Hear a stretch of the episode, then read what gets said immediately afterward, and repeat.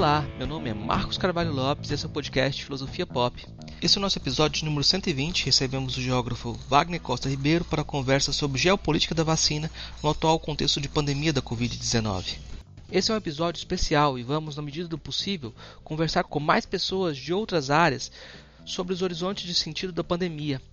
Esse episódio foi gravado na quinta-feira, dia 25 de março de 2021. No dia seguinte, houve o anúncio de novas vacinas brasileiras que pedem autorização da Anvisa para entrar em fase de, testes para humanos. Então eu pedi para o professor Wagner um comentário extra sobre esse anúncio.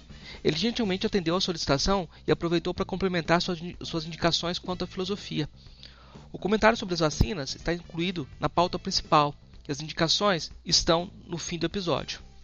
O Filosofia Pop é um podcast que aborda a filosofia como parte da cultura. A cada 15 dias, sempre às segundas-feiras, a gente vai estar aqui para continuar essa conversa com vocês. Intercalado com nossos episódios normais, de quando em quando, vamos apresentar episódios com entrevistas temáticas especiais. É o caso do episódio de hoje. O podcast Filosofia Pop está presente em outros canais da internet. Você pode encontrar os episódios, mais textos e informações no site filosofiapop.com.br. Temos também um canal no YouTube, perfil no Twitter e página no Facebook. No Instagram, nosso perfil é podcast Filosofia Pop, tudo junto. Você também pode mandar um e-mail para a gente no contato filosofiapop.com.br. Continuamos com a nossa campanha de financiamento coletivo no Catarse. A ideia é arcar com os custos de edição e hospedagem.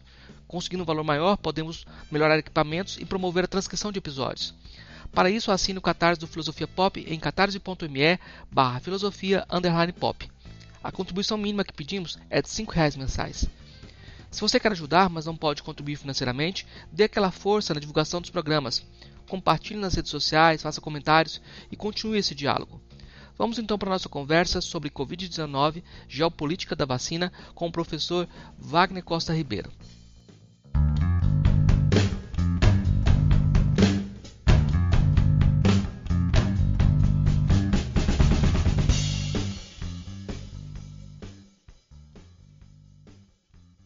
Então hoje, a gente conversa direto de São Paulo com o professor Wagner Costa Ribeiro.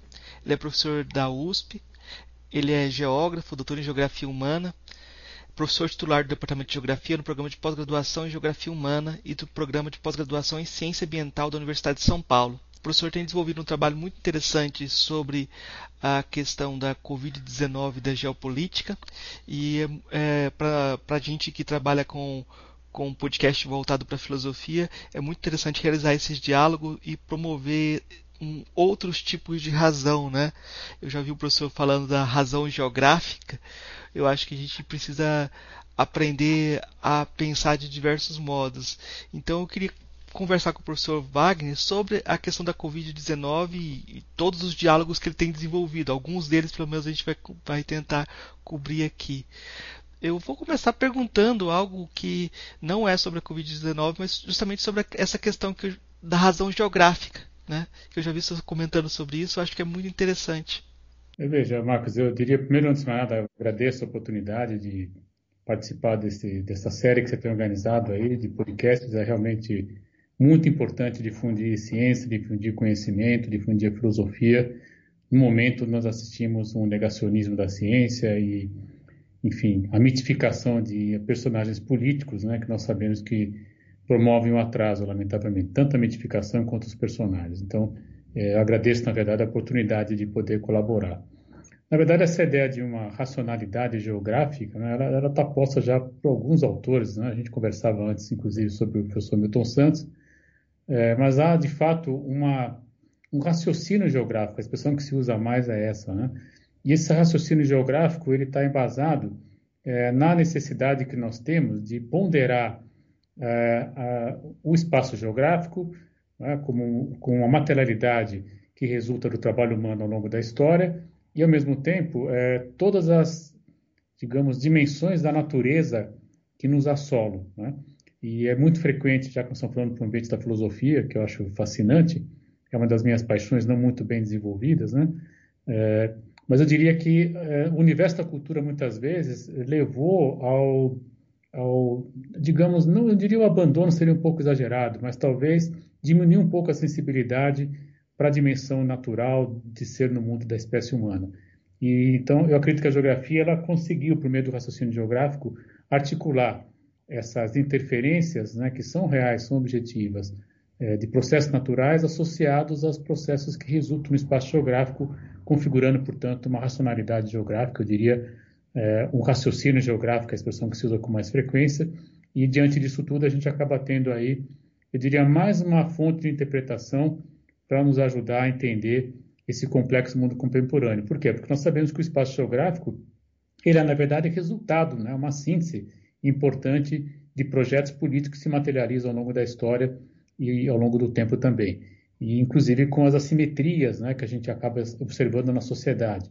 O caso brasileiro me parece o emblemático, né, já que gente, nós encontramos com muita frequência, não apenas nos grandes centros urbanos, mas também em cidades médias e até pequenas, uma enorme assimetria social que se espelha claramente no espaço geográfico. Basta olhar a desigualdade social, basta observarmos aí a, dificuldade que algumas pessoas têm de acessar serviços públicos, é, e a própria questão da moradia, que não está nada resolvido no país ainda, sem falar também na questão agrária, que é uma dimensão muito importante que tem relação direta também com os processos naturais. Sobre a Covid-19, né? você pode falar que ela é uma doença do, do antropoceno? Como que você vê essa relação da Covid-19 com uh, essa questão mais ampla ambiental? Veja, eu diria que é uma boa analogia, né? associar a, o contato com o vírus que nós não tínhamos conhecimento até o momento com o antropoceno, porque nós temos aí duas grandes causas né, que levam à diminuição e à ruptura das barreiras geográficas que nos afastam de uma infinidade de seres vivos, né? inclusive outros tantos vírus que nós temos aí. Eu sei que na filosofia é, o vírus pode não ser considerado um ser, e de fato não é, né?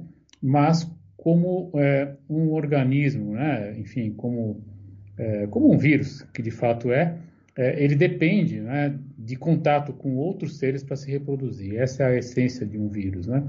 E nessa condição, é, existem outros tantos que nós já conhecemos, aprendemos a, digamos assim, conviver com eles, né? e esse vírus ele estava isolado na natureza. Nós não sabemos ainda exatamente, né? houve uma grande e importante missão da Organização Mundial da Saúde que foi até a China tentando identificar a origem do, do contato com o SARS-CoV-2, que como foi chamado esse novo vírus, e uh, não houve conclusão. Também já há registros né, de que circulava o vírus antes da evidência dos focos em Wuhan, na China. É, isso foi registrado, por exemplo, é, na Itália. Então, o que, que ocorreu, na verdade? Quais são as causas que levam a essa ruptura das barreiras geográficas e por que, que elas estão associadas ao antropoceno? Né? Acho que a analogia ela, ela, é, ela é coerente. Primeiro, porque nós estamos diante de um aumento do processo do desmatamento em larga escala no planeta, né? lamentavelmente, em especial no Brasil. E o que, que o desmatamento tem relação com o contato com novos vírus? É, nós diminuímos a área de circulação natural de várias espécies, e ao diminuir essa área, a possibilidade de contato que nós temos com outros seres, ela, evidentemente, seres vivos, né, que carregam, que são portadores dos vírus, ela, ela aumenta. Isso, evidentemente, rompe uma barreira geográfica e pode trazer não apenas essa pandemia, mas outras tantas. Né? Aliás, para quem acompanha as discussões socioambientais, como é o meu caso, há 30 anos, a pandemia não é uma surpresa.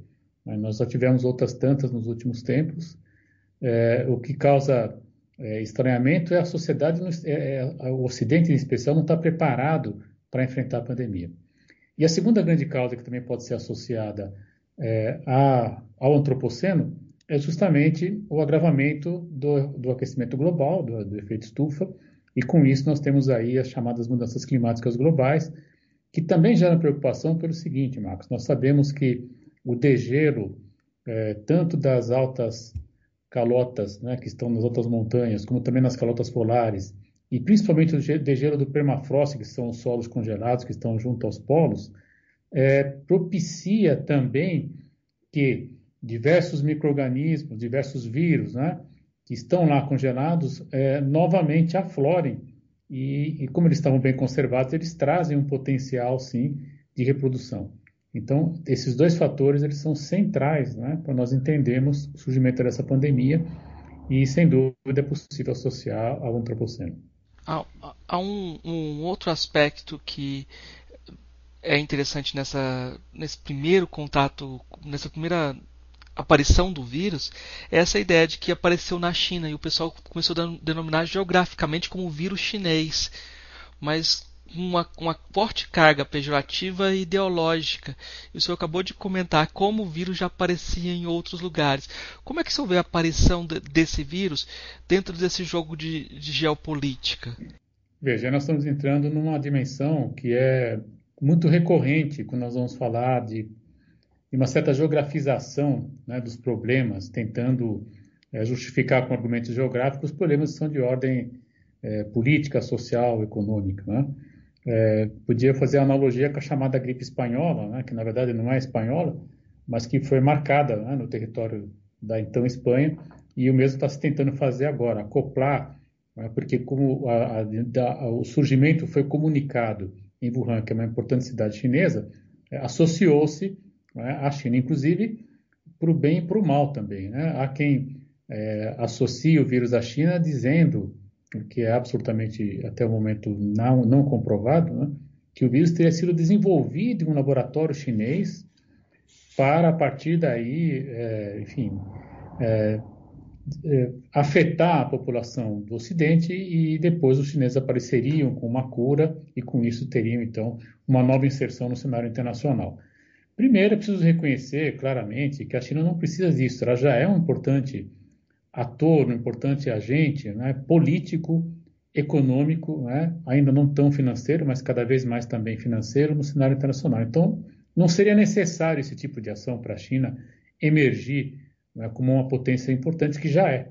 Né? Todos os estudos indicam que em breve ela será de fato a principal potência em vários aspectos. Ela já é hoje é uma importante potência econômica, ela já tem hoje uma inserção na produção de mercadorias em larga escala, mas ela também, é importante que se diga, tem uma inserção importante na busca de é, fontes alternativas de energia, especialmente no setor eólico. A China hoje ela capitaneia, né, lidera as discussões, por exemplo, de energias alternativas no campo de energia eólica.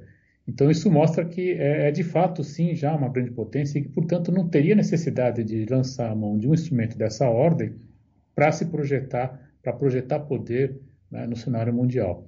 Agora, se você me perguntar se a Covid né, e esse cenário todo é, altera as relações políticas internacionais, eu diria que sim. É, sobre a atuação dos organismos internacionais, como que você vê a atuação deles dentro da, da, desse contexto da pandemia? Como as organizações internacionais estão reagindo à pandemia?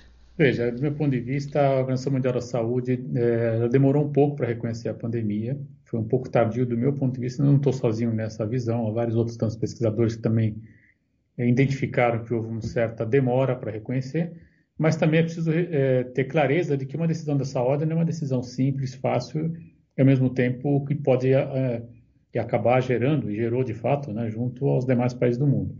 Mas uma vez definida a pandemia, a OMS tem, tem feito um esforço importante, é, eu destacaria a iniciativa COVAX, por exemplo, que é uma tentativa né, de garantir com que pelo menos um terço da população mundial receba a vacina gratuitamente por meio de ações que mobilizam é, diversas fontes de financiamento, não apenas países. Né? E essa me parece uma ação bastante salutar, fundamental e importante. Por outro lado, a gente tem já um outro organismo multilateral, a Organização Mundial do Comércio, que dispõe entre seus dispositivos lá é, uma possibilidade, por exemplo, de é, quebrar a patente da vacina ou das vacinas, né?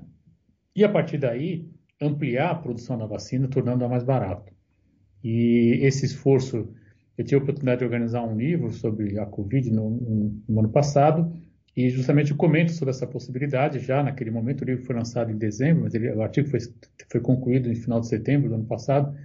E de lá para cá a gente assiste, por exemplo, uma pressão importante da Índia é, e veja, é, a Índia também é produtora de vacinas, né? mas ela não tem a patente das vacinas, ela produz.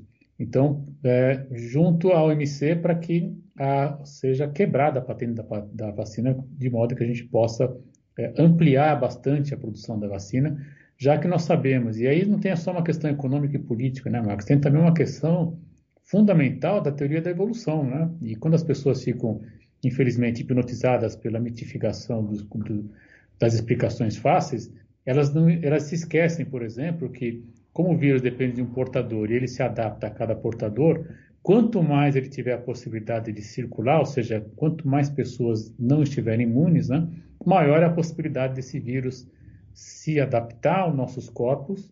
Né, e, aliás, ele, ele, teve uma adaptação muito boa, muito eficaz, ele, ele, ele se transmite com muita facilidade de um ser humano a outro, mas ele ainda está matando o seu hospedeiro, né, que não é para ele, inclusive, como, como enfim, como vírus não é conveniente. Então, alguns pesquisadores já dizem que é possível que esse vírus se torne é, mais um vírus, em tanto que nós já temos aí, e não letal.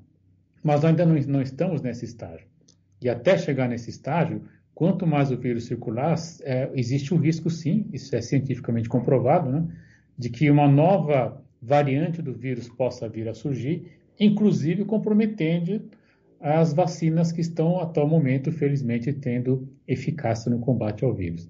Então, o acesso, a quebra da patente, por exemplo, junto ao ANC, representaria também a possibilidade de competir é, contra essa evolução natural do vírus, é, ampliando é, a vacinação em larga escala no planeta.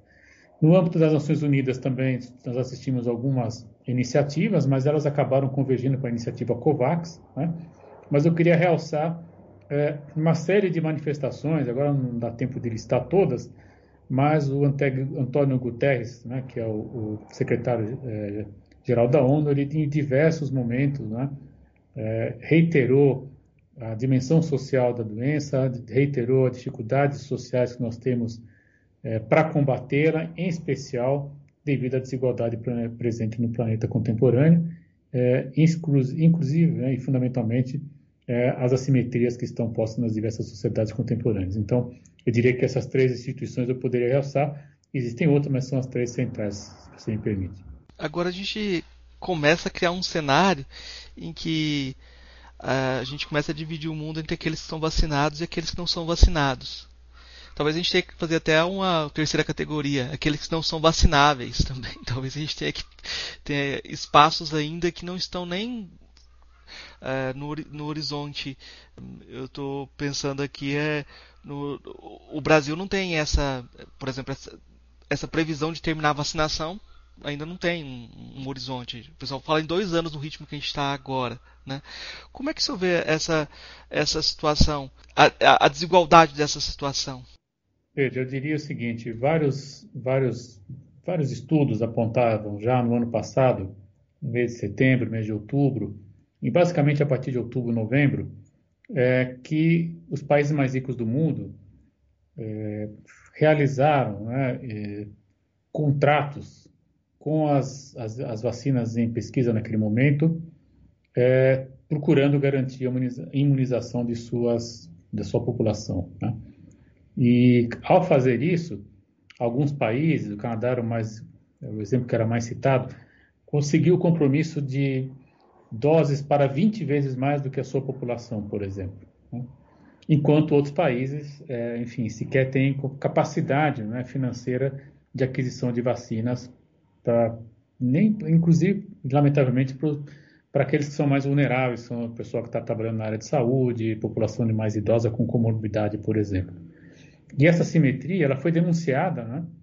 e acabou de alguma maneira fortalecendo o próprio mecanismo COVAX, né, que é esse mecanismo que eu dizia há pouco, multilateral, que tentou aí é, levar, está tentando na verdade, já está distribuindo algumas vacinas, né?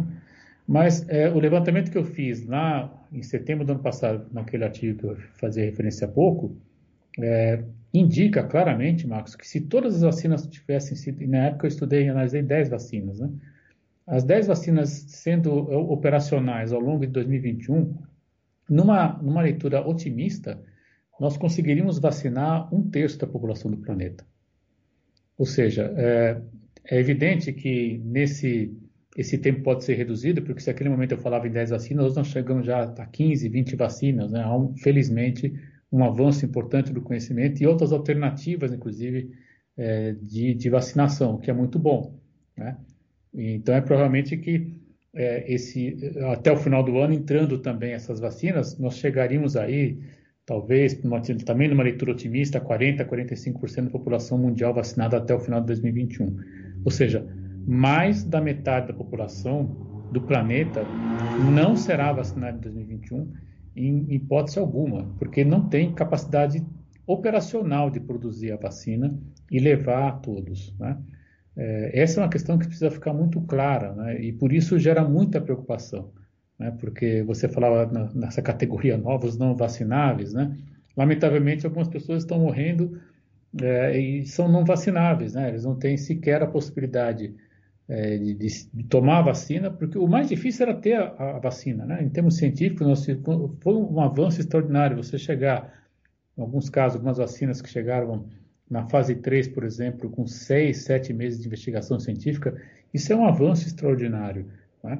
E precisa ser reconhecido como um avanço muito importante. E, felizmente, esse, esse número tem aumentado, nós temos mais oferta de vacinas hoje. Porém, a capacidade de produção ela é de fato um limitador. Né? E aí tem algumas questões polêmicas também. Né? Por que, que alguns laboratórios apostaram em duas doses ao invés de uma, por exemplo? É evidente que duas doses, é, na perspectiva de quem, ter, quem enxerga a vacina como uma fonte de, de renda, de recurso, né, de ingresso de capital, duas doses é mais caro que uma dose. Né? Então também se pode, se poderia analisar, criticar porque é, grande parte das vacinas acabavam, acabaram tendo duas doses. Só tem um caso de vacina com uma dose até o momento, na verdade duas, né? uma das vacinas em desenvolvimento em Cuba, soberana, é, é, trabalha com uma dose, são três na verdade, Sputnik também na, na, na Rússia tem uma dose, né?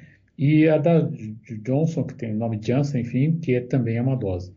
As demais todas estão trabalhando com duas doses, o que tem um, gera um transtorno em termos de logística. Né? Você imagina a mobilização. Nós estamos falando de 7 bilhões e meio de habitantes do planeta, vezes duas doses, né? grosso modo seriam 15 bilhões de doses. Você imagina isso em termos de ampola, é, agulha, é, luva cirúrgica, é, algodão, acondicionamento, é, enfim, é, de refrigeração, é uma complexa e sofisticada cadeia. Né? E isso, evidentemente, se você tivesse apenas uma dose, seria um facilitador para que a gente chegasse à imunização mais rápido. Né?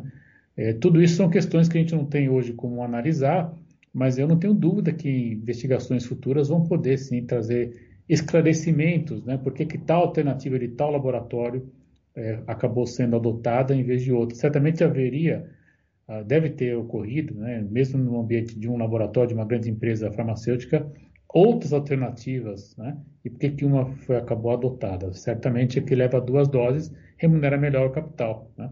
Nós falávamos no começo é, em doses é, de 2, 3 dólares, né?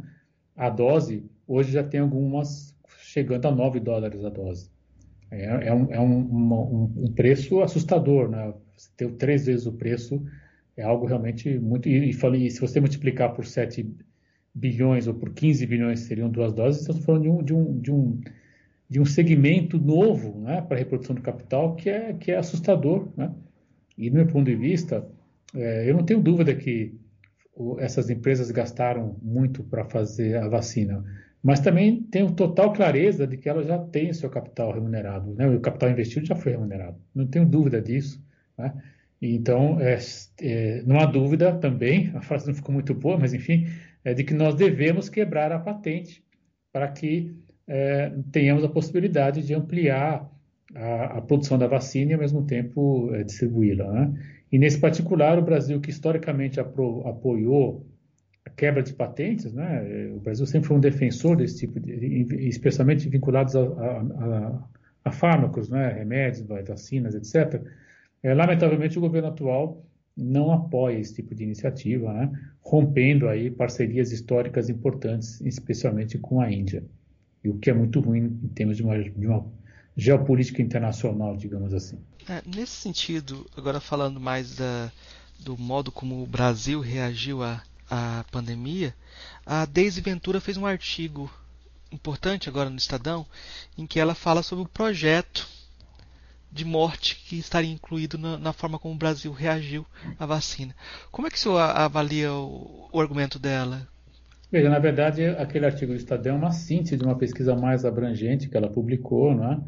Eu tive a chance de ler o documento final e ela é evidentemente baseada com não, não sozinha, né, está cercada de outros pesquisadores. Eles demonstram claramente, né, uma um conjunto de ações que levou aí é, ao não enfrentamento da pandemia, né? e chegando inclusive aí a afirmativa dela, né, a uma necropolítica, né, enfim, a uma ação deliberada de não combate à pandemia.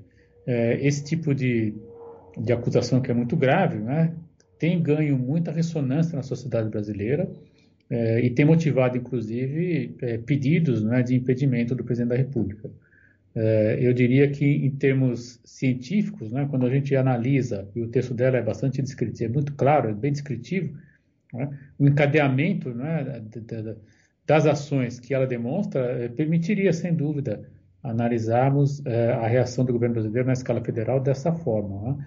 E Aí, depois que ela publicou esse artigo, começaram a surgir novas inquietações, né? por exemplo, é, afirmações de que um dos laboratórios teria oferecido é, vacinas para o Brasil em outubro do ano passado e que o governo brasileiro simplesmente negligenciou, não quis fazer, como vários países do mundo o fizeram, né? não quis fazer um contrato é, naquele momento é, dizendo que a vacina não estava aprovada, etc, etc, etc, quando na verdade todos os países estavam naquele momento apostando é, é no escuro, evidentemente, mas é, é, era o que tinha a ser feito, né? era o que deveria ser feito do ponto de vista e de alguma maneira garantia a vacina. Agora, ao não fazer isso, qual a consequência dessa situação, dessa, daquele momento? É, nós vamos lá para o final da fila, né? Se, se, você fizer um contrato com um laboratório hoje, é, primeiro, a vacina está mais cara, e segundo, a capacidade de produção ela é reduzida, como eu dizia. Então, é, as doses vão chegar mais tarde. Ao chegar mais tarde, infelizmente, nós estamos sujeitando a população brasileira ao contato com o vírus, com as consequências lamentáveis que a gente está assistindo, por exemplo, hoje, é, mais de 3 mil mortes por dia, o que é assustador, lamentável e que a minha é, uma, é, é, sempre uma razão de muita tristeza. Toda vez que a gente pensa nessa situação, dá vontade de parar um pouco, porque realmente tá, tá bem difícil, né? É, tá todo mundo numa situação de ansiedade muito grande e todo mundo se perguntando quando vai ser vacinado. E ontem surgiu a notícia, acho que foi ontem que surgiu a notícia de que alguns empresários tinham comprado vacina em Minas Gerais. Isso é assustador, porque ninguém admite que tenha vendido vacina. Ninguém admite que tenha vendido vacina. A gente está vendo também outros, outros casos de roubo de vacina ou de vacina não sendo aplicada. Aí eu lembro de uma imagem de um, de um professor que eu entrevistei, o Severino Ngoenha, que é professor de Moçambique.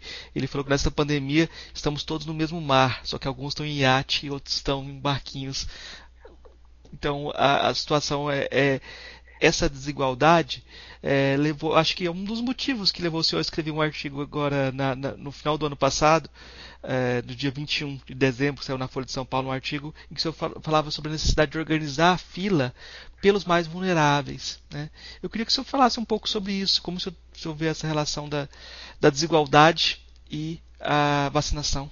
Agradeço muito a possibilidade de retomar esse artigo que foi publicado na Folha ano passado. Eu colaborei muito com a grande imprensa no começo da minha carreira acadêmica, lá nos anos 90, enfim, e por razões óbvias, né, fui me distanciando da grande imprensa, mas eu acredito, eh, imaginei que esse artigo deveria ser publicado num veículo de grande circulação nacional e retomei alguns contatos e acabou saindo na Folha. E não foi por acaso, foi escolhido mesmo a Folha de São Paulo, tenho que de, de confessar isso, né? E não vejo problema em tornar isso público, né? Até porque eu avisei o editor, eu quero que publicar na Folha, né? Por que isso? Porque é, algumas ideias né, a gente tem que veicular é, junto a quem é, tem capacidade de formação de opinião né, em maior escala, e evidentemente que a imprensa escrita tem esse papel ainda. Né? É claro que hoje tem outras mídias, a gente tem aí as redes sociais, etc. Ela não é mais, não tem o mesmo papel que havia no passado, mas ela ainda permanece com uma capacidade de influência grande. E aí, esse artigo, eu procurei, na verdade, dizer duas questões fundamentais. Primeiro, a vacina tem que ser distribuída gratuitamente, ponto. Por meio do SUS, ponto. E aí, veja, não é difícil pensar porque, né, Marcos? Nós temos, felizmente, uma tradição importantíssima de capacidade de, de imunização em larga escala. O Brasil, até recentemente, era reconhecido como um grande caso bem sucedido de vacinação em massa. Né? A situação mais recente que me ocorre foi a, na época da H1N1, né, que gerou um surto também muito preocupante, e o Brasil conseguiu mobilizar aí, chegou a vacinar, estou bem, se a memória não está me enganando, cerca de 2 milhões de pessoas por dia, o que foi extraordinário. Né? Tivéssemos nesse nível de, nesse, nesse volume de vacinação hoje, é, certamente a nossa, nossa situação estaria muito mais confortável, eu diria. Né? O segundo aspecto que eu quiser alçar no artigo é justamente esse que você falou, de organização da fila, ou seja, é, e corroboro também esse argumento desse filósofo moçambicano, porque é, lamentavelmente, algumas pessoas estão muito mais sujeitas à exposição ao vírus do que outras, né? Quando você fala para algumas pessoas, fique em casa, né? faça seu trabalho online, bom, para algumas pessoas isso é possível. Eu sou professor, por exemplo, ministrei o ano passado, no primeiro e segundo semestre, aulas online, etc. É claro, não é a maneira mais adequada, mas bem ou mal, a minha atividade foi desenvolvida, eu consigo produzir artigos, fazer pesquisa, fazer reuniões como essa estamos fazendo agora, organizamos vários eventos, enfim, discutimos inclusive as questões da Covid, sem dúvida. Então, para algumas tarefas, algumas atividades, outras tarefas não, não, são, não, não é possível fazer isso. Né? E essa pessoa, então, do meu ponto de vista, esses, esses profissionais, né, que são, na verdade, funções menos, menos valorizadas pela sociedade. Né? Eu estou falando de motoristas, estou falando de de pessoas que têm atividades domésticas registradas ou não, né, trabalho formal ou informal, diaristas, eu estou me referindo a frentistas de posto de combustíveis, enfim, é, e, e, no artigo eu vou um pouco mais longe, eu diria que quem recebeu o, o auxílio emergencial deveria ser vacinado primeiro, porque é, é ali me parecia já claramente um indicador da fragilidade social desse grupo. Então, se eu tivesse é, alguma influência, eu tentei influenciar, né, é, por meio do artigo, eu diria que passado, né, e é o que eu escrevo nesse artigo, passado aí os grupos de maior fragilidade, que seriam, na verdade, o, o pessoal da saúde, seguido do pessoal é, de mais idade com comorbidade, eu incluiria os profissionais da saúde e segurança, isso o plano do governo fez, né? mas depois eu iria para os mais vulneráveis, né? que é quem de fato está é, numa situação de mais fragilidade. E não é isso, infelizmente, que a gente está assistindo. Né?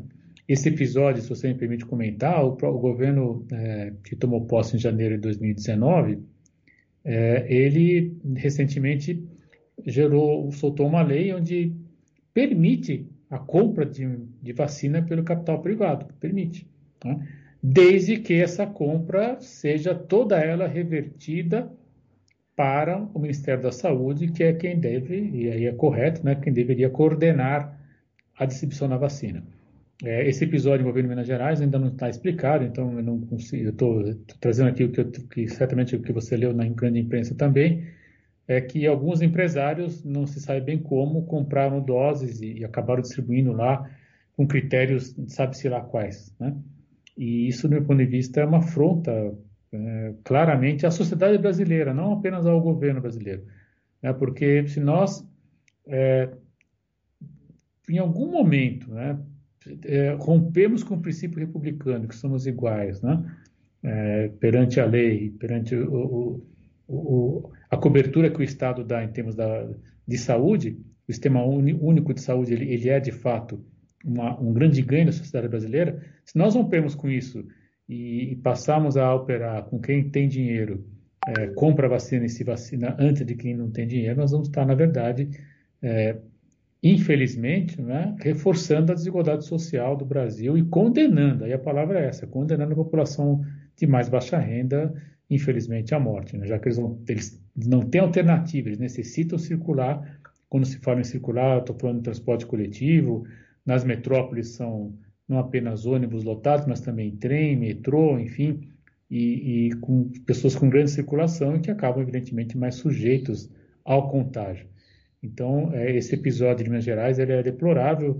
Até eu estou informado, um, um, deputado já tentou instaurar uma CPI lá em Minas Gerais para tentar averiguar o que está acontecendo e é de fato lamentável. Né? Espero que seja uma situação isolada, mas é, conhecendo um pouco da sociedade brasileira, é, eu diria que a nossa elite ela é tão insensível ao desnível social que nós temos que talvez outros episódios ocorram, lamentavelmente.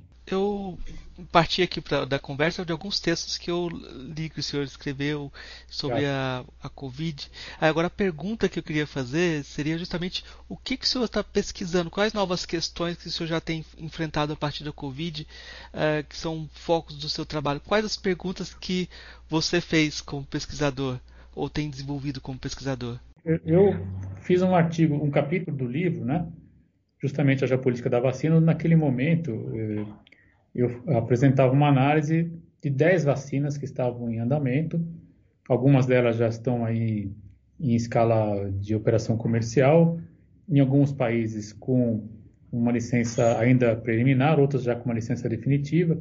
E o que eu dizia é o seguinte, que essa é uma pergunta que eu me fiz, né? Quais países vão projetar poder ou não a partir da crise é, dessa pandemia, que de fato ela reestrutura né, as relações entre os países.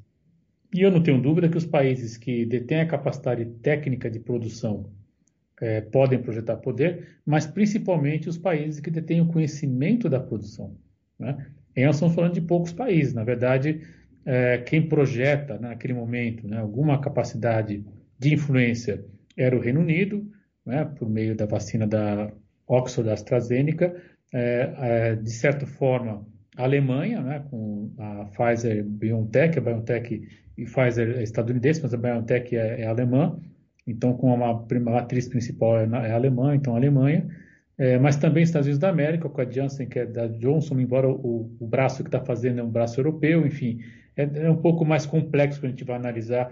Né? A Sputnik, sem dúvida, com, com a Rússia emergindo novamente como área de influência, é, no caso da China, pelo menos duas vacinas, né? a Sinovac, que acabou em parceria sendo desenvolvida aqui pelo.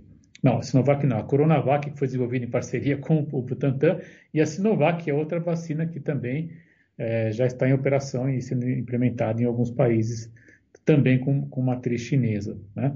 Havia uma outra que é desenvolvida na Austrália, agora me foge o nome da vacina, mas depois eu posso recuperar, enfim, e trazer aí para dar informação mais precisa. Então, esses países, na verdade, é que acabaram tendo a possibilidade de projetar poder. E o Brasil, eu diria que não estava é, tão fora, tão alheio a esse processo, porque, é, dada a nossa, isso é importante realçar, né?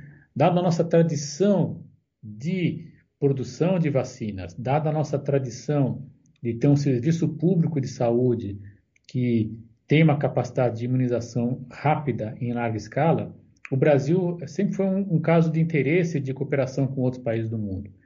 E foi por causa desse, dessa cooperação anterior que a Fiocruz, por exemplo, pôde desenvolver um contrato de trabalho, né, de desculpe, de produção, é, junto à Universidade de Oxford e aí é, passar a produzir, a partir do segundo semestre, tudo indica que isso vai ocorrer, a vacina de Oxford no Brasil, do mesmo modo que o Instituto Butantan também, por relações de pesquisa de cooperação que já existiam com, grupo, com o grupo chinês que desenvolveu a Coronavac, também tem a possibilidade e já está produzindo em território brasileiro a Coronavac. Né?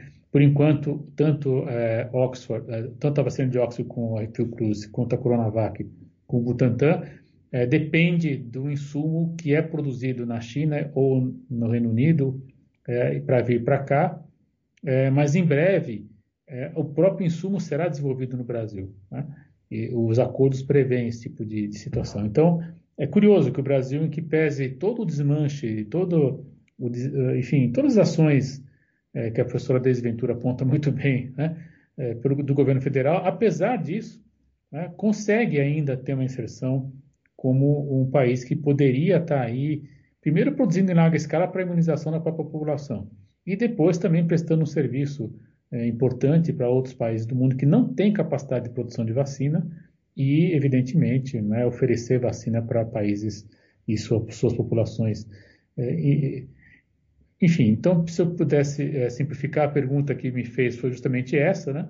E é justamente a pergunta que eu mantenho, porque é, a partir de um convite para participar de um livro, na verdade foi um evento organizado pela Flax no ano passado, e desse evento surgiu a possibilidade de fazer esse livro, e aí então eu estou atualizando essa discussão da geopolítica da vacina, é, já mostrando um pouco, bom, agora as vacinas já consolidadas que estão em andamento, né, estou escrevendo em coautoria com a Luciana Zigo, que também é geógrafa, pós-doutora em sustentabilidade, e é, a nossa pergunta é a mesma, né? Quais países projetam poder? Mas agora, evidentemente, nós temos já o cenário de Cuba, né? O caso de Cuba é muito interessante porque é um país que tem uma enorme tradição é, em serviços de, de saúde, né? de alta qualidade e rapidamente também conseguiu produzir não uma, no caso de Cuba são três vacinas já, né? E algumas, é, uma delas já em fase bem avançada, provavelmente em breve vai entrar em produção. É, o caso da Rússia, sim, né? A Rússia projetou muito poder. Se você pegar aí os casos da Argentina, por exemplo, né? A imunização está sendo basicamente a partir da Sputnik, que é produzida na Rússia. E, sem dúvida, a China também projeta poder, porque ela consegue aí, por enquanto, com duas vacinas, mas ao que tudo indica, virar uma terceira e eventualmente até uma quarta vacina no curto prazo, né? ao longo desse ano. Então, nós temos ainda aí uma geopolítica da vacina e, ao mesmo tempo, a gente encontra né, é, dificuldades para a imunização em larga escala, sem dúvida, né? porque é, não basta ter a vacina, né? é preciso ter a capacidade de vacinar e para que essa capacidade possa ser exercida é preciso uma, incrementar uma logística sofisticada, né? que passa por transporte, armazenamento e, e finalmente, a, a, inoculação em cada indivíduo a partir de equipamentos como, enfim, uma seringa, uma agulha. Né? Se você pensar em 7 bilhões e meio, os números são realmente muito grandes, né? E nem esse cuidado o governo brasileiro teve, né? Nem reservar, por exemplo, ampolas, né? E, enfim. Então, o caso brasileiro é realmente assustador e, e é, é, a grande contradição, né? O Brasil é reconhecido como um país que tem capacidade de produzir vacina, mas talvez falte ampola, talvez falte seringa, né? talvez falte agulha, enfim, são as contradições é, graves, né? Que nós estamos vivendo é, a partir desse governo que tomou posse em, em 2019. No começo da, da, nossa conversa, você falou do negacionismo, né? Como a gente precisa valorizar a ciência nesse contexto de negacionismo. E parece que esse negacionismo está gerando resultados. Assim, nós tínhamos uma população que era aberta à vacinação, tinha essa cultura da vacina e agora foi inoculado esse, essa suspeita, esse discurso de suspeita em relação à vacinação e em relação à, à própria ciência de modo geral. Né? Eu estou falando do negacionismo tanto em termos da vacina quanto do aquecimento global e as práticas de desmatamento. A gente tem um grande negacionismo em várias áreas e vários, uh, vários caminhos. Eu queria que você comentasse uma coisa, uh, é, uma coisa que eu já, já vi o falando, que eu acho muito interessante, porque a gente está chegando já agora em abril e agora a gente vai ter notícia de novo dos desmatamentos. A gente vai ter novas notícias dos desmatamentos. E parece que as coisas não estão relacionadas, né? Parece que são duas coisas muito distintas, ou são vistas como coisas muito distintas. Eu acho interessante mostrar essas conexões. Não, veja, eu diria que o, o negacionismo, Marcos, ele é, aumentou muito no Brasil, mas não apenas no Brasil. Eu preciso dizer isso claramente, né? Nós temos os Estados Unidos da América também, nós temos parte da população europeia também, né? E eu diria que esse ceticismo, porque no fundo o negacionismo é um ceticismo também generalizado, né? E você, filósofo, sabe, sabe muito bem o que é ser cético, né? É, ele está associado à crise estrutural que nós vivemos no mundo com o modo capitalista de produção. Né? Dado que a complexidade do mundo que está posta hoje é, tem diminuído a oferta de trabalho, tem levado um empobrecimento geral de, de, camadas que até recentemente estavam em uma situação mais confortável. Né? É, é, evidente que é mais fácil você assimilar um argumento é, falacioso, né, mitificado, do que, evidentemente, refletir sobre a condição de mundo que você tem e, ao mesmo tempo, é, entender o quão complexo é ser no mundo contemporâneo. Né?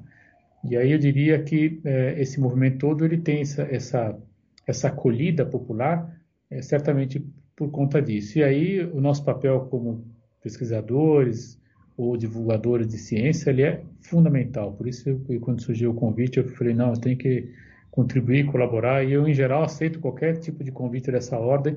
É claro que às vezes a agenda não permite ser tão pronto ao atendimento, mas é necessário que nós levemos um, um, a discussão, que nós apresentemos é, é, argumentos para que a sociedade brasileira tenha, não só brasileira, né, tenha mais capacidade de reflexão né, sobre a condição que nós estamos enfrentando hoje.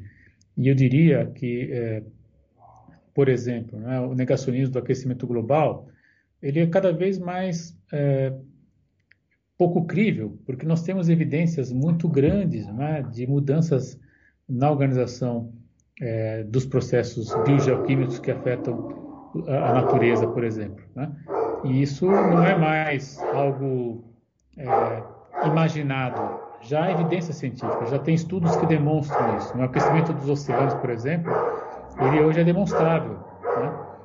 O degelo das flotas polares é demonstrável. O degelo da, das, das, altas montanhas também é demonstrável. Né? Você pega fotos aéreas antigas, fotos mais recentes, imagens de satélite, você consegue demonstrar isso. Então, o que gera muita preocupação é quanto que, mesmo em período mais elementar, é negado pela sociedade de maneira ampla. Isso realmente mostra que nós temos aí um enorme desafio pela frente, que é de retomar a discussão da ciência, a discussão da reflexão, que a filosofia ajuda enormemente, né? e desse modo, eu diria, instrumentalizar melhor o debate na sociedade brasileira e mundial. O grande, o grande problema parece ser que a gente não quer saber. assim, por mais que as pessoas tenham consciência, elas não querem modificar seus hábitos. Né? Por mais que uh, exista percepção de que o aquecimento global é algo que está acontecendo, é, parece que não cabe a elas modificar. E fica, isso vai ser protelado e, e dentro do contexto do jogo democrático, defender essas posturas parece não render uma eleição. Me te lembrar do Anthony Giddens, acho que o Giddens é mais preciso, né? E o Giddens é um sociólogo, você certamente sabe, conhece. Enfim, ele é, aposta, ele, ele na verdade, afirma que temos, um, no caso da mudança climática, um grande paradoxo. Né? Qual é esse paradoxo? É que, na verdade, as ações que nós tomamos agora, que nós viemos a tomar agora, ela não nos afetará, não nos afetarão, né? vai afetar as gerações futuras. Então, aí dá-se um debate importantíssimo, que é o debate intergeracional, que tem gerado aí, no âmbito do direito, por exemplo, uma discussão belíssima, né? em termos de, de qual legado vamos deixar aos demais seres é, humanos que virão pelo planeta e as demais formas de vida, inclusive. Né? Insisto né, na necessidade de discutirmos, trabalharmos e, dentro do possível, também tomarmos medidas é, é de diferença. É claro que, muitas vezes, é, na esfera do indivíduo as escolhas são, são restritas, mas na esfera da, do Estado, da política pública, é, esse é o grande desafio, né? mudar a política pública. Aí você pode, certamente, ter uma repercussão de maior escala. Né? Eu não sou daqueles que falam, não, você indivíduo vai resolver. Não, você indivíduo ajuda. Mas se você tiver um Estado que determina que vários indivíduos tomem a mesma ação, aí sim você vai ter a sua ação somada de outros tantos e você vai ter, na verdade, uma consequência mais, mais importante. Porque no caso da mudança climática, é, o volume que nós temos que reduzir é extraordinário. Né? Então nós precisamos sim, de fato, eu digo reduzir de emissão, né? precisamos de uma ação coordenada, né? algo que tem relação direta com o Estado, com o Estado articulador no interesse geral, e hoje não tenho dúvida que controlar o aquecimento global é de interesse geral. Quando surgiu a pandemia, é, vários autores começaram a profetizar o que iria acontecer a partir da pandemia. Alguns autores chegaram a falar, inclusive, que era o fim do capitalismo, era abertura para o fim do capitalismo. Né? E a gente está já num momento mais de, mais de um ano depois e como que se vê essas profecias? Como que se vê o, o, o tipo de mudança que a, que a pandemia pode gerar e em, que escala essas mudanças ocorreriam? Eu diria que, lamentavelmente, a pandemia não gerou mudanças estruturais importantes. Ao contrário, nós continuamos assistindo uma enorme desigualdade. Nós estamos assistindo também que pessoas muito ricas ganharam muito dinheiro, ficaram ainda mais ricas na pandemia. É, empresas que estão vinculadas aí a todo esse sofisticado sistema de comunicação em tempo real por meio de redes de computador, elas ficaram ainda mais ricas, né? elas conseguiram aí ter uma avalanche de dados ainda maior e dados dado para eles é algo fundamental, né? Eu costumo dizer, inclusive, que eles entraram nas nossas casas, né? E entraram em vários cômodos, inclusive, né? E, e mais que isso, né? Passaram a, a, a absorver informação é, sobre ações que não estava nem sequer no universo deles ter esse tipo de informação. Então, nós estamos, na verdade, é, numa situação pior do que quando começou a pandemia, lamentavelmente. Né? E com as assimetrias muito claras. Né? Acho que aí sim, aquela frase do, do colega moçambicano que você citou em algum momento, ela é verdadeira, né? Estamos no oceano, mas alguns estão aí, eu diria que nem barco mais, sabe? Já estão jogados no mar e sem nenhum tipo de apoio, colete salva-vida, o que quer que seja. Então o cara está dependendo de suas próprias forças, né? Para tentar chegar a algum porto seguro. E, lamentavelmente, isoladamente, isso é muito difícil de ocorrer. Então eu diria que, primeiro, eu não fiz nenhuma profecia, né? Acho que a prudência não, não recomendava, é, mas o mundo está bem mais duro, bem mais cruel. Mas é preciso também ser é, otimista né, em alguns aspectos. Eu queria realçar pelo menos dois. Primeiro, a capacidade da ciência em dar respostas. Eu acredito que, pelo menos no ano passado, é, nunca se falou tanto de estatística, né, como redução de curva, como a, a necessidade é, de se ter o distanciamento social para você não permitir a profusão do vírus, enfim, tudo, tudo foi baseado em ciência. Né? E, e, ao mesmo tempo, é, o resultado da vacina é algo muito importante. Né? nunca se fez uma vacina em tão pouco tempo. É, outro aspecto positivo é que nos Estados Unidos da América, por exemplo, nós tivemos uma eleição onde um dos grandes é, difusores de ideias negacionistas foi derrotado. Né? Ele não foi aniquilado. Acho que é preciso ter uma clareza disso. Né? Ele não é uma pessoa que está que possa ser desconsiderada do jogo político estadunidense e, portanto, mundial, já que estão falando uma potência de, de, que tem influência mundial. Mas ele foi derrotado. E isso nos enche de esperança de que esse tipo de argumento negacionista deve ser combatido e pode ser derrotado. Né? E esse é meu engajamento, é, enfim, nos últimos anos. Tendo a previsão que a gente vai ter mais pandemias, e essa é uma previsão muito é, fácil de fazer, é uma profecia fácil de fazer, é, que a gente tenha um aprendizado sobre como lidar com ela. O anúncio é, da Butanvac, produzida pelo Instituto Butantan, e da Versamune, produzida pela Faculdade de Medicina da USP de Ribeirão Preto, nesse caso a segunda em associação com uma empresa brasileira e com uma empresa estadunidense, confirma né, o que a gente estava dizendo há pouco, de que o Brasil tem, de fato, uma capacidade científica instalada muito importante, apesar do desmonte que está sendo promovido pelo governo que tomou posse a partir de janeiro de 2019. E eu diria que a Butanvac ela é ainda mais fundamental que a Versamune, porque ela foi desenvolvida plenamente, totalmente, né, a partir de conhecimento científico e tecnológico desenvolvido é, por pesquisadores brasileiros e em convênio também com Tailândia e Vietnã, o que pode é, permitir aí também uma inserção do Brasil é, junto a países de renda média, renda baixa até eu diria, é, ampliando inclusive a influência brasileira em outras partes do mundo. Então eu diria que em termos até de uma geopolítica da vacina, né, a Butanvac ela propiciaria uma ação ainda melhor que a Versamune. Mas o fundamental disso tudo é que nós temos aí a demonstração cabal da qualidade da ciência brasileira, que consegue levar já duas vacinas para início da fase de teste, né? fase 1, fase 2, depois da fase 3, enfim. Mas nós sabemos que há outras experiências também em curso. Eu destacaria do Esper Calas, da USP, Faculdade de Medicina da USP de São Paulo, que está trabalhando com a ideia de um inoculador nasal, né? seria um spray nasal, não precisaria nem, nem usar agulha, etc., que seria ainda mais vantajoso né? em termos de, de uma logística para poder disponibilizar isso para a população. Então eu fico realmente muito contente né, de ver o anúncio dessas vacinas, em que pese algumas pendências políticas entre as lideranças aí do Estado de São Paulo e também desse governo estado em 2019, mas apesar disso é, ganha a ciência brasileira e principalmente ganha a população brasileira que em breve terá aí alternativas para que a gente possa combater a pandemia da Covid-19.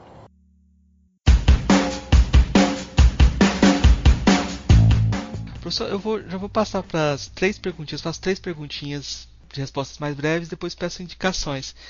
Aí eu só queria comentar uma coisa assim. Às vezes eh, eu até tenho dificuldade de fazer pergunta por vídeo de outra área. Às vezes a gente não consegue nem formular as perguntas por não ser de outro de outro paradigma. Então eu agradeço pela paciência de cons construir respostas melhores que as perguntas. Mas eu vou te fazer uma, uma pergunta. É, vou te fazer uma pergunta que eu faço para todos os convidados, e como o senhor não é da área, eu acho mais importante ainda de ver qual a sua resposta. A primeira pergunta é: o que é filosofia? Bom, em termos pessoais é uma paixão. Acho que é uma resposta fácil, né? Mas é, a filosofia, do ponto de vista, ela é uma, um instrumento que permite a cada é, cidadão é, entender qual é o seu papel no mundo. Né? E ele é, do meu ponto de vista, um instrumento potente, poderoso, porque mexe com o ânimo, aquele que nos anima à vida. Né? Tenhamos ou não clareza desse ânimo. E talvez a grande dificuldade seja identificar qual é o ânimo, aquilo que nos leva à vida. Então a filosofia é muito importante.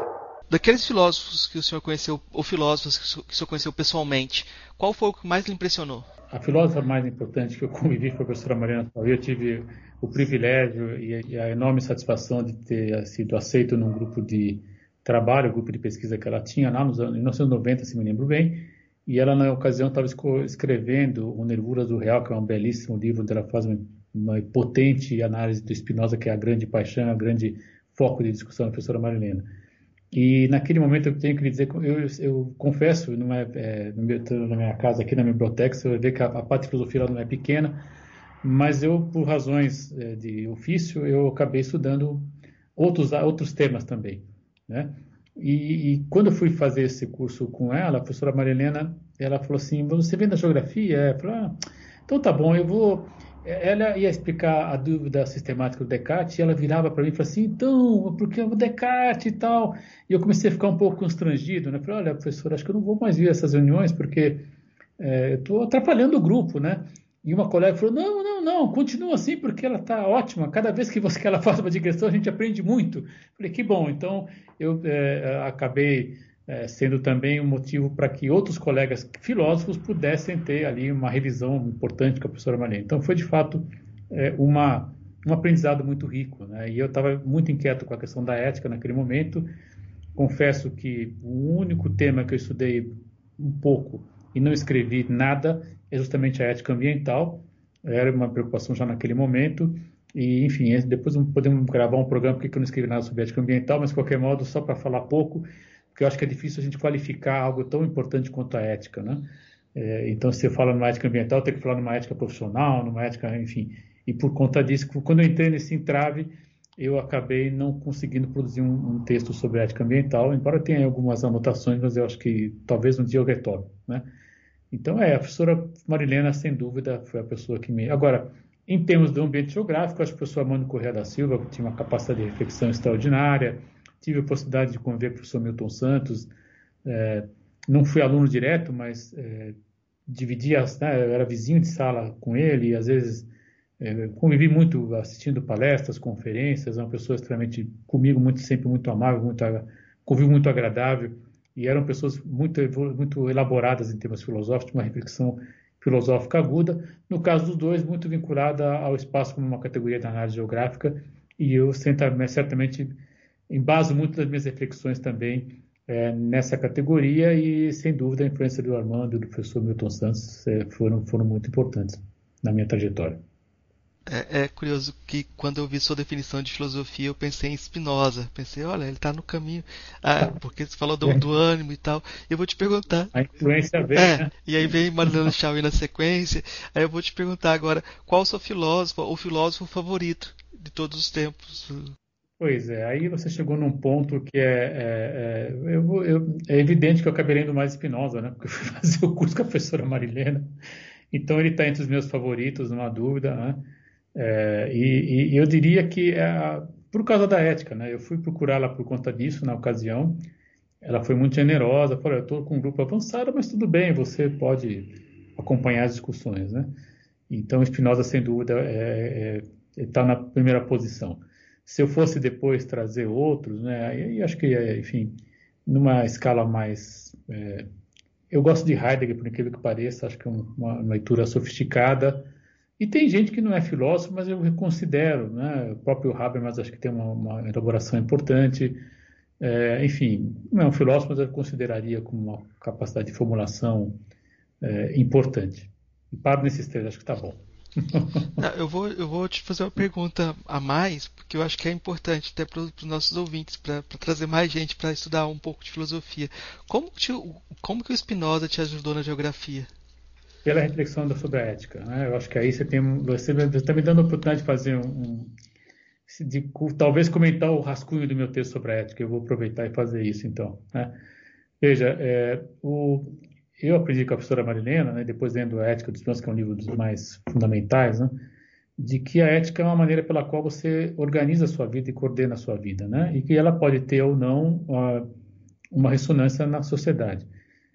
Às vezes isso ocorre por meio do Estado, às vezes isso ocorre por meio de princípios morais, e isso não é mais ética, é outra coisa. Né?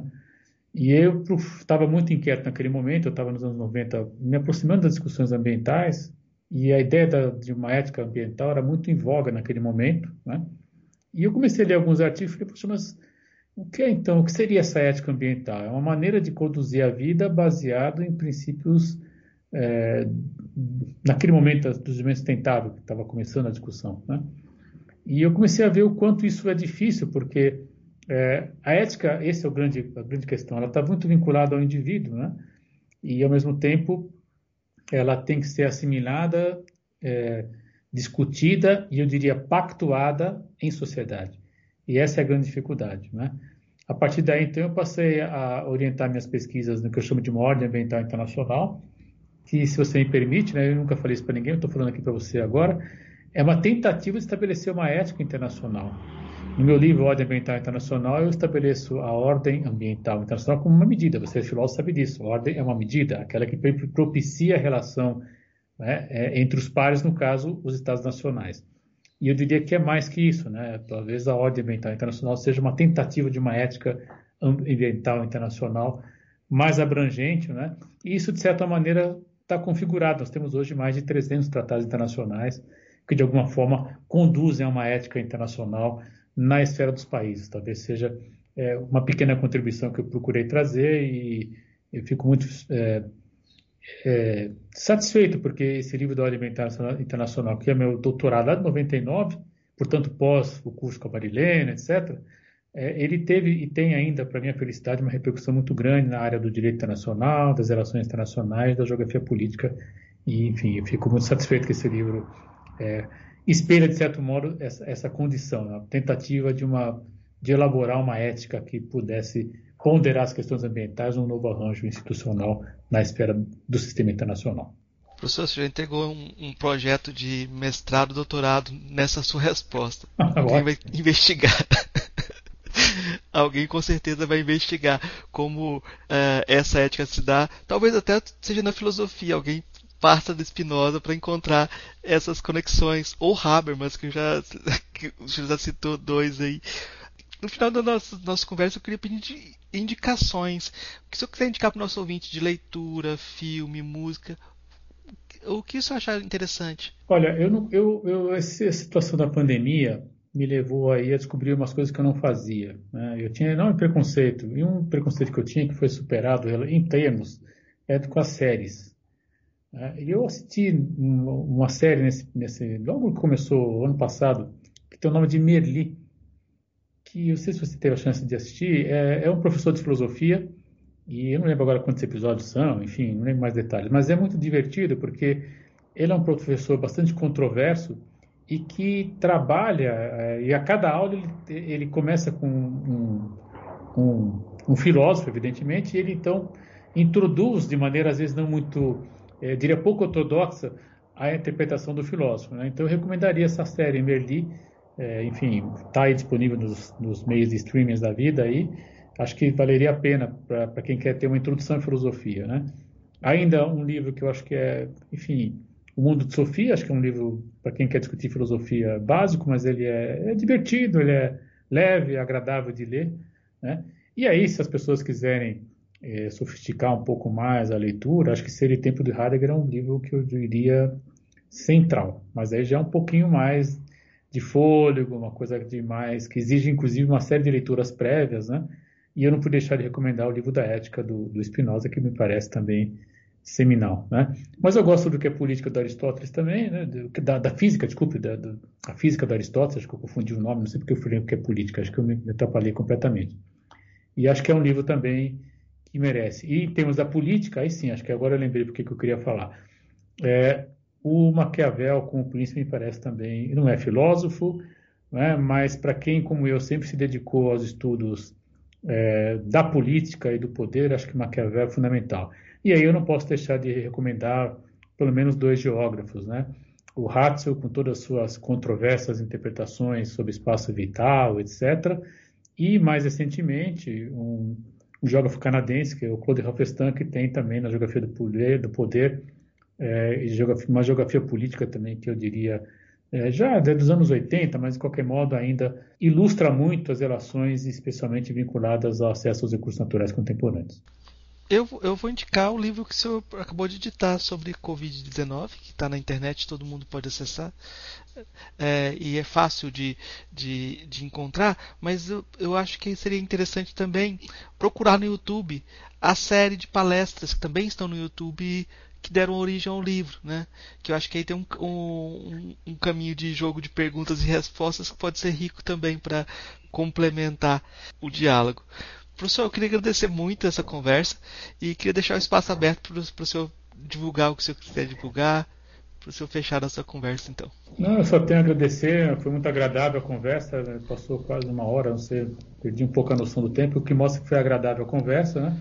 E eu espero que que esse tipo de intervenção que você está fazendo é muito importante, né? Eu desejo vida longa né, a esse tipo de intervenção e paz e saúde a todos, né? principalmente saúde. Precisamos de muita saúde, muita serenidade nesse momento difícil.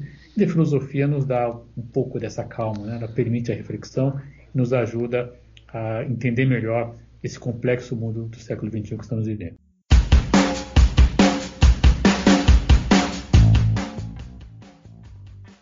Entre os filósofos que eu considero que marcaram a minha a minha forma de olhar o mundo, eu começaria evidentemente com Spinoza, que eu tive a chance de, como dizia, trabalhar com a professora Melena Chauí e me dedicar um pouco mais à leitura desse autor. Acho que a ideia de uma vontade de potência, ao mesmo tempo é, a busca de uma liberdade a partir do, do livre pensar que está posto a cada ser no mundo parece alguns aspectos fundamentais é, do Spinoza. E aí eu associo também ao Nietzsche, né? É, especialmente um texto que eu gosto muito, né? E que eu cito muito em aula, é, Humano, demasiadamente humano. Eu faço essa adaptaçãozinha no título, onde ele é, afirma a necessidade de uma vontade de potência, né? Que seria o ânimo daquilo que nos anima à vida e acho que essas duas combinações podem parecer um pouco estranhas, mas eu, é, sem dificuldade, assumo aí um pluralismo não só metodológico, mas filosófico, né? E citaria também Heidegger, porque eu, durante algum tempo, muito preocupado e inquieto com a questão do tempo e o tempo na geografia, e relacionar isso com o espaço geográfico, e aí eu tive que ler Ser e Tempo, que parece também uma obra seminal, fundante aí de, de uma interpretação do tempo no âmbito não só da filosofia, mas das ciências humanas em geral. E eu não poderia deixar de citar também alguns pensadores políticos, não sei se podem ser chamados de filósofos, né? mas Maquiavel, o príncipe, me parece muito importante, porque de alguma maneira delineia né, a maneira pela qual o poder é, é esboçado. É, aí pode parecer contraditório, mas Hobbes e Rousseau principalmente porque vão trabalhar com a ideia de uma natureza humana, isso é polêmico, mas enfim, e principalmente o direito natural e o que nos discerne é, de outras formas de organização social, de outras formas de vida. E aí, para fechar, acho que Foucault também teve uma, uma passagem importante, né, quando a gente vai analisar a ecologia do saber, próprio Vigiar e Punir, enfim, são textos que, de algum modo, acredito, né, imagino eu, que podem, é, de alguma maneira, ter influenciado em a produção na geografia. Bom, tem também a Microfísica do Poder do, do Foucault, né, que é um, um, outro texto que, de algum modo, repercute claramente né, na, na relação entre poder e espaço, que eu acredito que é muito importante. E aí dá para fazer um diálogo também com o Habermas, enfim, e aí eu acho que eu fecho essa lista, finalmente, né? Claro, fecho por uma síntese muito breve que você está me pedindo, mas sem dúvida tem aí toda uma tradição também da filosofia clássica e alguns autores que a gente não, dá tempo de citar tudo aqui agora, né? Mas acho que são, de alguma maneira, com quem eu mais dialoguei, ou quem, quem eu estudei mais. Acho que a palavra melhor é essa. Talvez por isso eu tenha lembrado desses autores. Ei, gostou do nosso episódio? Apoie a gente lá no Catarse, é só 5 reais por mês, o preço de um cafezinho. Ajuda a gente a continuar divulgando a filosofia no Brasil. catarse.me barra filosofia underline pop.